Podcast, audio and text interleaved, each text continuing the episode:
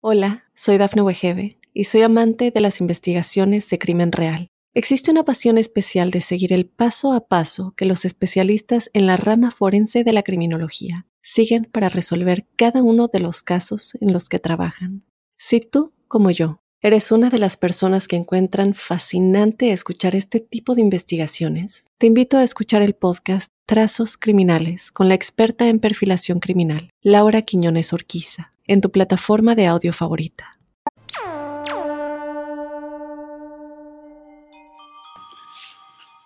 Hola, buenas noches a todos.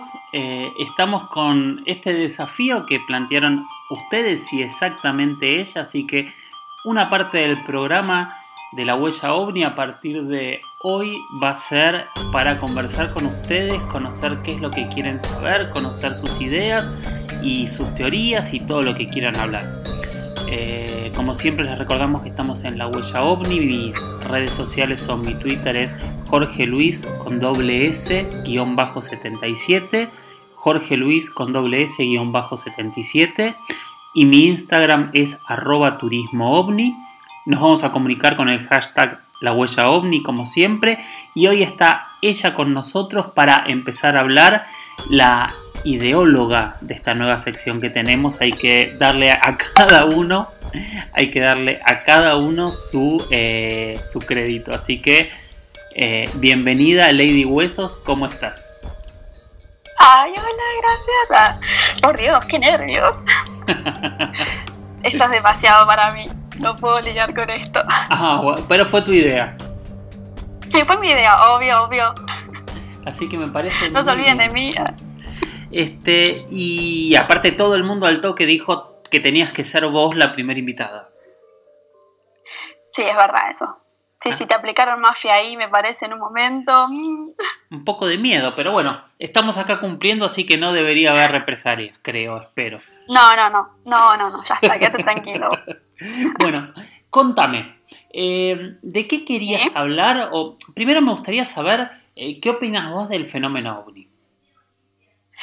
Ay, ¿qué opino yo del fenómeno ovni? La verdad que es algo que me da mucha curiosidad porque es algo que muchísima gente vio y yo no. No he visto ni un satélite, con eso te digo todo. Y siempre veo que por ahí estaban comentando los chicos estos, estos días que habían visto luces y todo eso y yo no vi nada, o sea, pero nada, ¿eh? Ni esa vuelta que anduvieron como los veintitantos satélites que se estaban poniendo en órbita, ni eso llegué a ver. Bueno, yo te y es como que, no sé.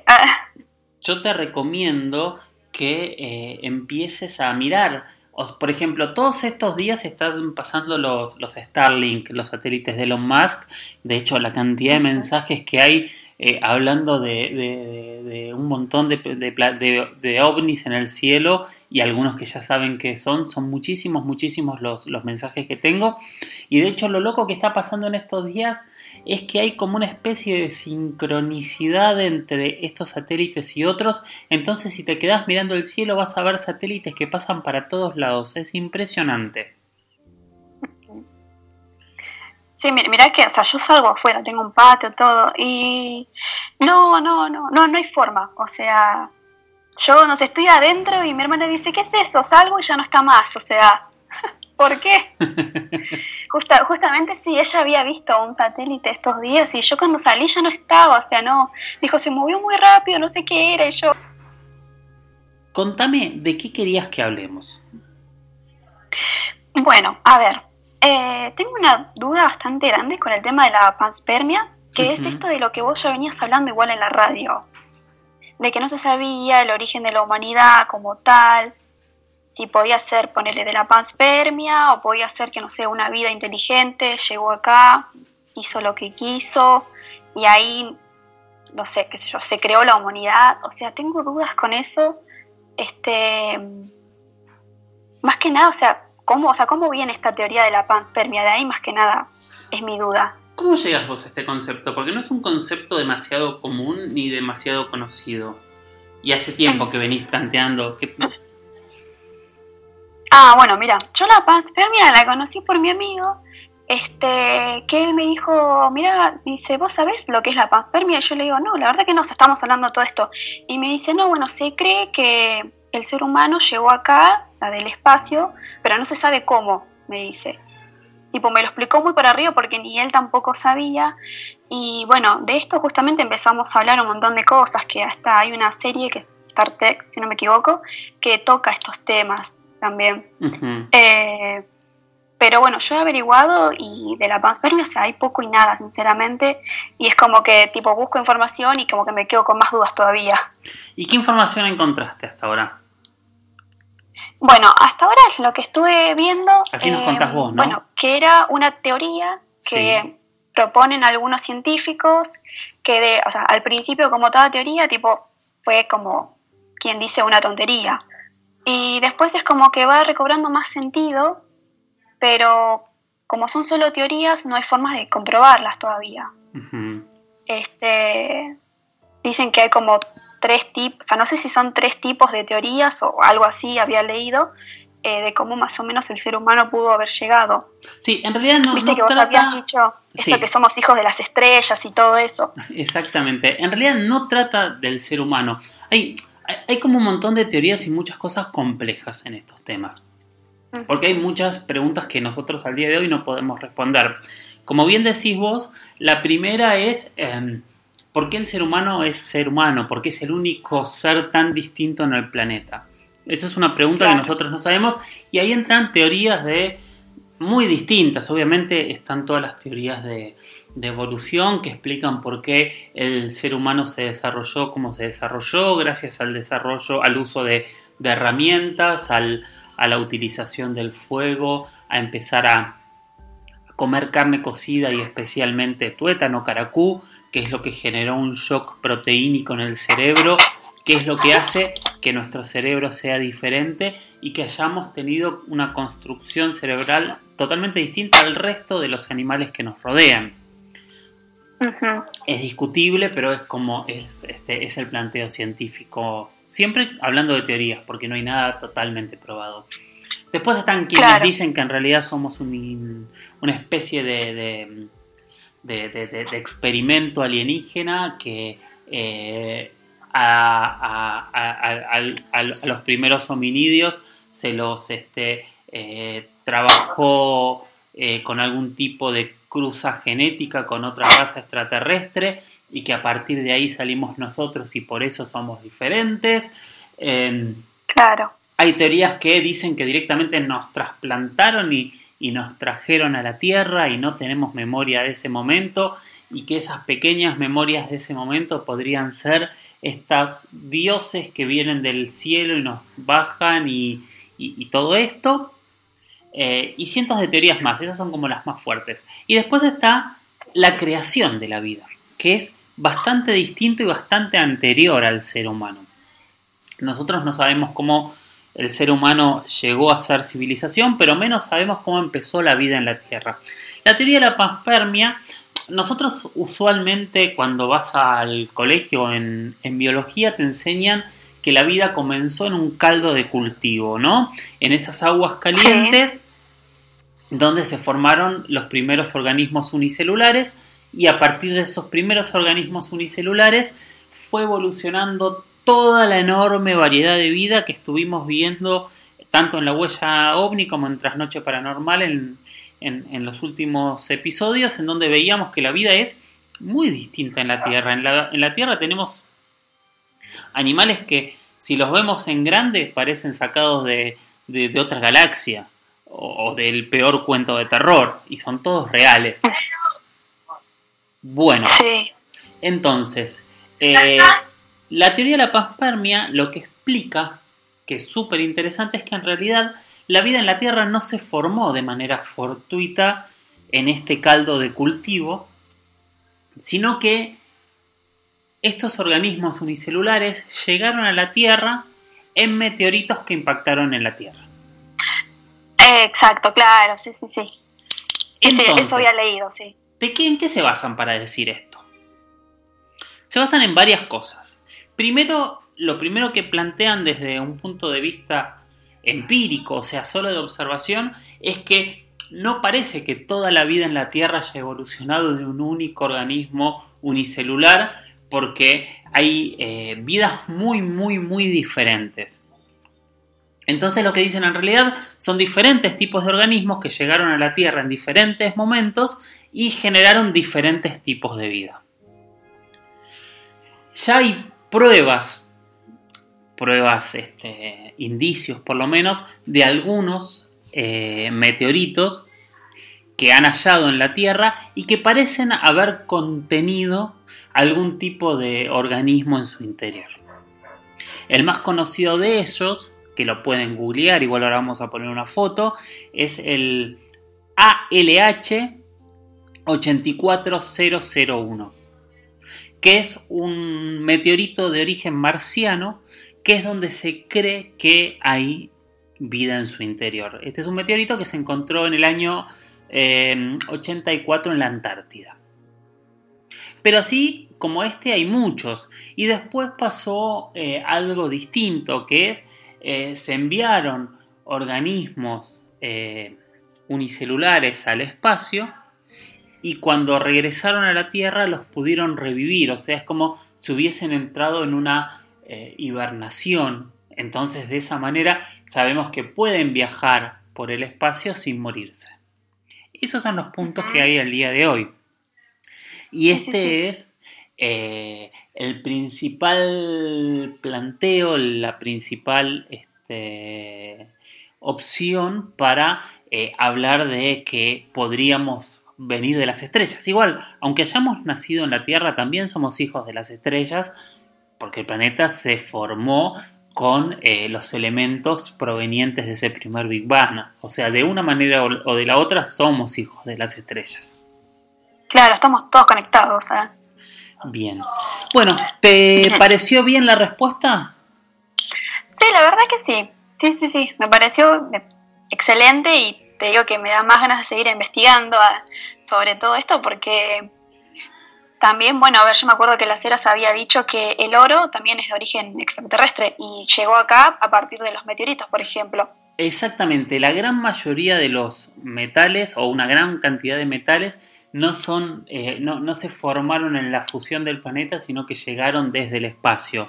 Y eso es lo loco de la conexión de que tenemos todos los seres humanos y todas las culturas del oro con el más allá, con las estrellas, porque de hecho al hablar de los dioses, siempre estamos hablando de los dioses que están en el cielo. Sí. Bueno, muchísimas gracias por estar, muchísimas gracias por colaborar desde el primer programa, porque también hay que decirlo que cuando empezamos con esta idea, vos fuiste la que empezaste a buscar preguntas, a buscar gente que haga las preguntas, así que muchísimas, muchísimas gracias por estar ahí. Favor y seguimos con la huella ovni. Dejen sus comentarios, recuerden con el hashtag numeral la huella ovni. Hola, soy Dafne Wegebe y soy amante de las investigaciones de crimen real. Existe una pasión especial de seguir el paso a paso que los especialistas en la rama forense de la criminología siguen para resolver cada uno de los casos en los que trabajan.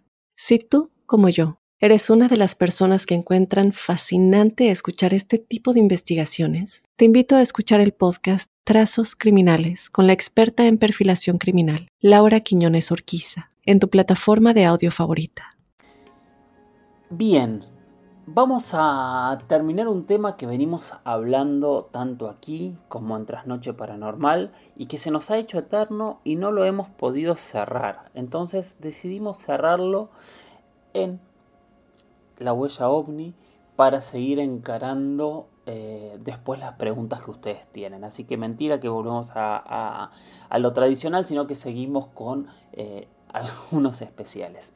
Empezamos a hablar de exobiología, hablamos de la paradoja de Fermi, ¿no? Que era esto de hay tantas estrellas y nosotros decimos que el 1% de esas estrellas son eh, son sistemas solares similares al nuestro y el 1% de esos sistemas solares tienen un planeta similar a la Tierra y el 1% de esos planetas similares a la Tierra generaron vida y el 1% de esos planetas generaron civilizaciones y vidas extraterrestres, estamos hablando que según este cálculo matemático debería haber 10.000 billones de civilizaciones inteligentes en el universo observable al menos. y 100.000 civilizaciones inteligentes en nuestra galaxia solamente, en la Vía Láctea. Las posibilidades son infinitas, pero también lo que decíamos eh, hace rato y lo que venimos diciendo desde el otro día, que las posibilidades sean infinitas no significa que sean tangibles y reales. Es lógica, claramente, pero nosotros seguimos sin saber, como decíamos hace rato, de dónde viene la vida y cómo se inició la vida, por lo tanto, eh, no sabemos hasta qué punto estos cálculos podrían ser reales o no. Sí estamos hablando de similitudes con la Tierra y un poco de esto es lo que trata la exobiología, de buscar planetas similares a la Tierra. Hasta finales de la década del 90 no se habían visto planetas fuera del sistema solar. Se creía que existían, pero recién estos exoplanetas se empezaron a encontrar cuando se puso en órbita el Hubble y después con diferentes este, satélites, em, perdón, telescopios satélites que orbitan alrededor de la Tierra y empezaron a descubrir eh, cada vez mayor cantidad de planetas. Lo que pasa que desde el año pasado eh, llegó como un super explorador de planetas que se llama TESS con doble S, que es justamente un telescopio espacial programado para buscar planetas en el universo. De hecho, se lo llama el cazador de planetas. TESS está, eh, en realidad es un poquito más de un año, hace dos años que está en el espacio y desde allí ya ha encontrado muchísimos, muchísimos planetas. Eh, en diferentes partes de la galaxia y algunos de esos planetas empiezan a tener similitudes con la Tierra. ¿Qué es lo que buscan de similitudes con la Tierra? Buscan planetas que estén a una distancia similar de su estrella, que su estrella de alguna manera pueda ser similar a la nuestra. ¿Para qué? Para tener una temperatura estable y tener una posibilidad de temperatura estable eh, que no sea ni muy fría ni muy caliente Obviamente, como todos sabemos, después la temperatura se mantiene gracias a la atmósfera que tiene el planeta, por eso las, temperaturas, por ejemplo, en Marte son tan, tan distintas. Em, que sea de una formación similar, porque ustedes saben que hay planetas rocosos, hay planetas basados en minerales, hay planetas, hay teorías de que hay planetas que son, que están todos totalmente cubiertos de, de líquido, hay planetas que son gaseosos, bueno, tenemos que buscar planetas que sean similares al nuestro para lograr encontrar algún tipo de vida similar al nuestro. Bueno, y se van encontrando planetas. Hay muchos, ahora los vamos a, ir publicando, pero hay 5 o 6 planetas mensualmente que salen en los periódicos que se han encontrado eh, similares a la Tierra. Algunos son un poco más grandes, otros un poco más pequeños. Y algunos están relativamente cerca de la Tierra.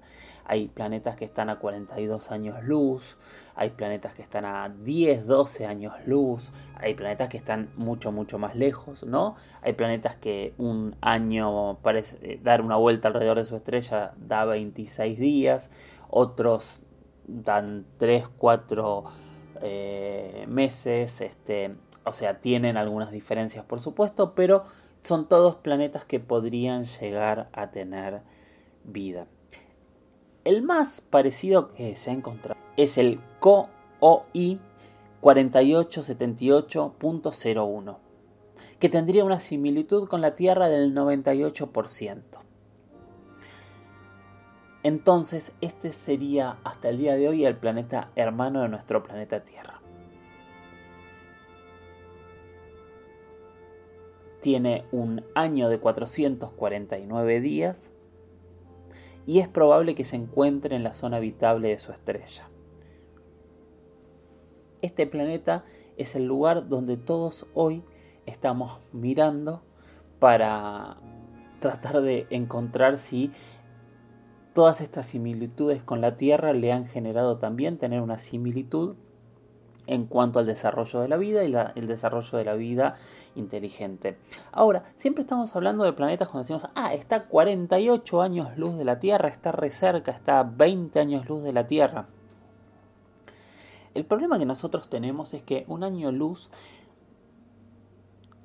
es una medida de distancia, no de tiempo, y es la distancia que toma a un rayo de luz recorrer un año. Entonces, un año luz se calcula que es algo así como 6 billones de millas. Un año luz es igual a 6 billones de millas. La nave más rápida, la sonda más rápida que ha desarrollado hasta ahora el ser humano ha llegado a una velocidad similar al Mach 47, que son 36.373 millas por hora, o sea, algo así como casi deben ser 40 y algo de mil kilómetros por hora. Que para nosotros es una locura. Pero a esa velocidad máxima que solamente la ha desarrollado una sola sonda hasta ahora eh, humana en el espacio, necesitaría para recorrer un año luz, un año luz, 4.075 años. Casi toda la historia de la civilización humana en recorrer un solo año luz. Y hasta ahora el planeta más cercano que hemos encontrado está a 12 años luz. Entonces tenemos que estar hablando que para llegar a ese primer planeta deberíamos tardar más de 40.000 años. Es un desafío tecnológico, claramente, es un desafío físico, es investigar eh, cómo ir a la velocidad de la luz, cómo hacer para eh, utilizar si es que existen realmente los agujeros de gusanos, cómo doblar las distancias con, el tiempo. Son los desafíos que tendremos que tener una vez que eh, nos adentremos nosotros en las estrellas, ¿no? Todavía no hemos llegado a nuestro planeta vecino, que por supuesto es el primer paso y el primer punto habitable, que ahora una de las preguntas va, iba hacia Marte, así que no lo vamos a, a spoilear todavía, pero sí sepamos esto, eh, estamos muy lejos de, de este mundo infinito, realmente infinito que es el universo. Y por eso también yo creo que nosotros esperamos y tratamos de ver las visitas que no llegan a nosotros porque nosotros todavía no, no estamos en capacidad de ir a visitar pero conociendo la historia del ser humano no tengo dudas de que vamos a terminar eh, doblegando estas distancias y, pudiendo recorrer y empezar a visitar sistemas solares vecinos, eh, planetas y podamos este, sacar conclusiones a primera mano de una manera total, totalmente diferente. Bien, terminamos con el tema que nos costó eh, tres ediciones entre Trasnoche Paranormal y La Huella OVNI para poder hablar. Así que egresamos del tema exobiología. Vamos a empezar a publicar algunos de las imágenes, este, obviamente algunas artísticas, otras científicas, de algunos de los posibles planetas que podrían tener vida. Quiero escuchar, quiero conocer, a ver si ustedes también saben de alguno de estos planetas que se vienen descubriendo en los últimos años. Hola, soy Dafne Wegebe y soy amante de las investigaciones de crimen real. Existe una pasión especial de seguir el paso a paso que los especialistas en la rama forense de la criminología siguen para resolver cada uno de los casos en los que trabajan. Si tú, como yo, ¿Eres una de las personas que encuentran fascinante escuchar este tipo de investigaciones? Te invito a escuchar el podcast Trazos Criminales con la experta en perfilación criminal, Laura Quiñones Orquiza, en tu plataforma de audio favorita. Llegamos al final del capítulo número 11 de La Huella OVNI. Yo soy Jorge Luis Zuckdorf. Eh, sigo estando en Instagram como arroba Jorge Luis S. Oficial. Jorge Luis S oficial. En Twitter soy arroba Jorge Luis S-77 y con el hashtag numeral la huella ovni todo junto nos comunicamos. Ahí recibo preguntas, reflexiones, eh, podemos ampliar los temas entre todos. Nada, como siempre, gracias por estar ahí, gracias por animarse a mirar al cielo, a levantar la cabeza de, de la pantalla y poder hacernos esas otras preguntas, esas preguntas que en realidad nuestros antepasados se hacen desde, desde el inicio, ¿no? ¿Qué hay en las estrellas? ¿Qué hay más allá? Gracias y hasta la próxima. Chau, chau.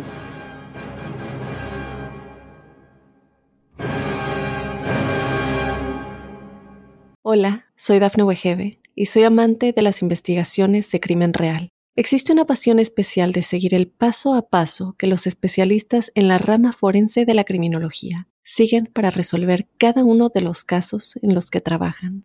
Si tú, como yo, ¿Eres una de las personas que encuentran fascinante escuchar este tipo de investigaciones? Te invito a escuchar el podcast Trazos Criminales con la experta en perfilación criminal, Laura Quiñones Orquiza, en tu plataforma de audio favorita.